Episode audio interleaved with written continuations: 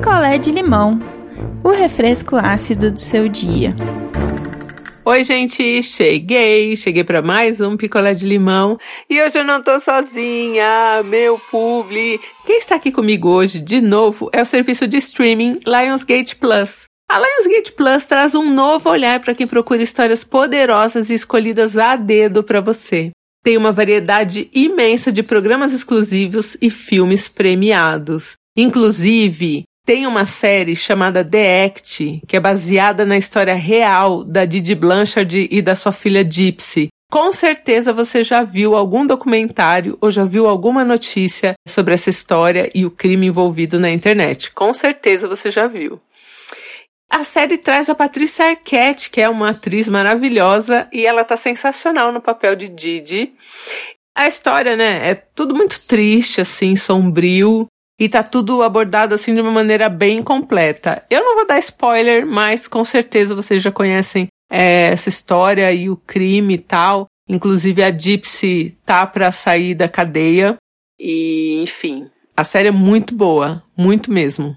Eu vou deixar o link para assinatura da Lionsgate Plus aqui na descrição do episódio e vou deixar também o trailer da série The Act que só tem lá e você vai amar. Tá muito bem feita. Boa mesmo. E hoje, história de firma. Eu amo história de firma. Eu vou contar para vocês a história do Kevin. Então vamos lá. Vamos de história. O Kevin trabalha aí numa seguradora uma grande seguradora. E as seguradoras meio que não pararam de trabalhar na pandemia, né? Estamos falando aí de uma história de pandemia. Só que dava para todo mundo trabalhar remoto, né? Não precisava ninguém estar na seguradora. Só que o Kevin tinha um chefe muito, muito, muito ruim. E esse chefe, sempre que tinha uma brecha aí que o governo falava: Não, agora pode voltar né? Quando começou a flexibilizar, ele fez todos os funcionários voltarem. Hum. Alguns pegaram Covid, enfim, foi, foi péssimo. E nesse tempo que eles voltaram e todo mundo ficou revoltado, porque dava realmente para continuar em casa, né? O trabalho não era afetado. O Kevin é, voltou também e junto com o Kevin voltou Maurício, amigo ali de Kevin, né? Colega de, de trampo de Kevin.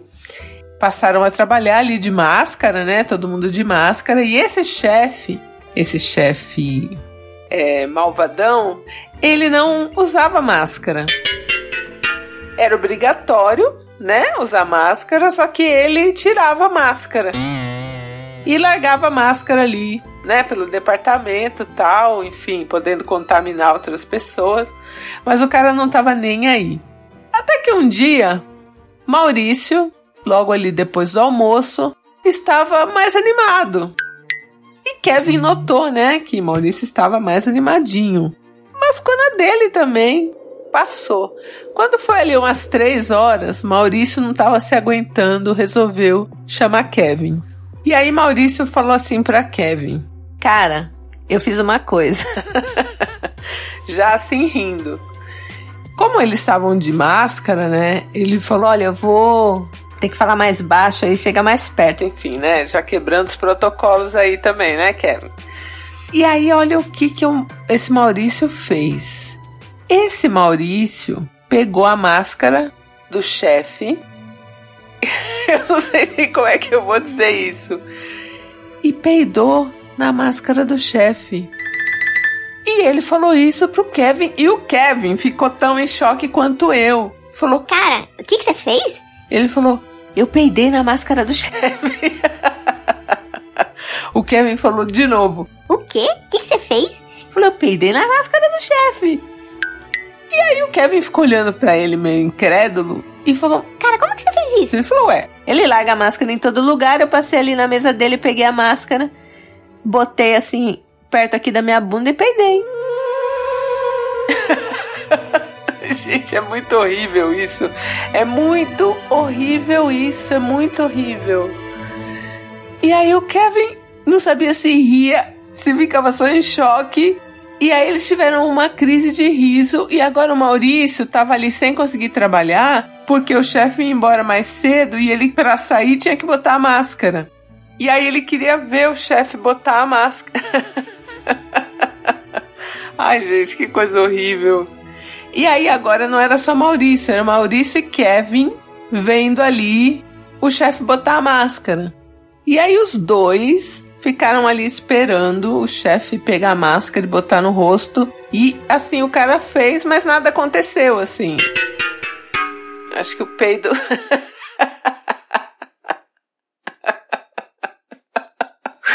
o peido do Maurício não, não surtiu efeito, né? Ou passou, assim, a máscara ficou ali, né, exposta e meio que o cheiro foi embora.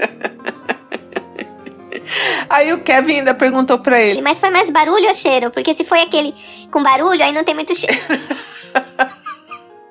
oh, meu Deus. E aí, Maurício não se deu por vencido. Ele falou pro Kevin: amanhã eu vou peidar de novo, mas eu vou pegar a máscara dele e vou levar no banheiro e vou peidar lá. pra poder fazer direito, meu Deus do céu. Gente, é muito errado. É muito errado. E aí no dia seguinte, com a cobertura do, do Kevin, o Maurício conseguiu pegar a máscara.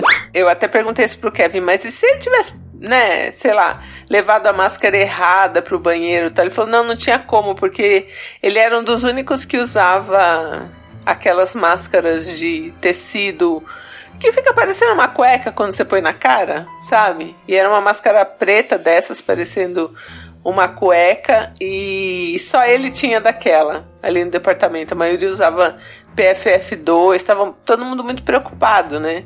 Era uma época ainda tensa. E aí ele pegou a máscara, foi no banheiro. Kevin não sabe bem como foi isso. Ele trouxe a máscara de volta e botou lá na mesa do, do fulano lá do chefe. E aí eles tinham, né, a tarde toda para esperar o chefe embora. E aí, dessa vez, quando o chefe pegou a máscara que ele botou na cara, ele tirou. E achou muito estranho assim. E pegou ali, tinha máscaras cirúrgicas, né? Que a empresa deu. Ele pegou uma cirúrgica e pôs na cara e jogou aquela máscara no lixo. e aí o Kevin falou: Ué, ele tirou da cara mesmo. O que, que você fez, cara? Gente, o Maurício passou a máscara do chefe na bunda. É muito errado. É muito errado. É nojento de tantos níveis. E aí, provavelmente, ele sentiu um cheiro. Não tem outra palavra, né? De cu na máscara.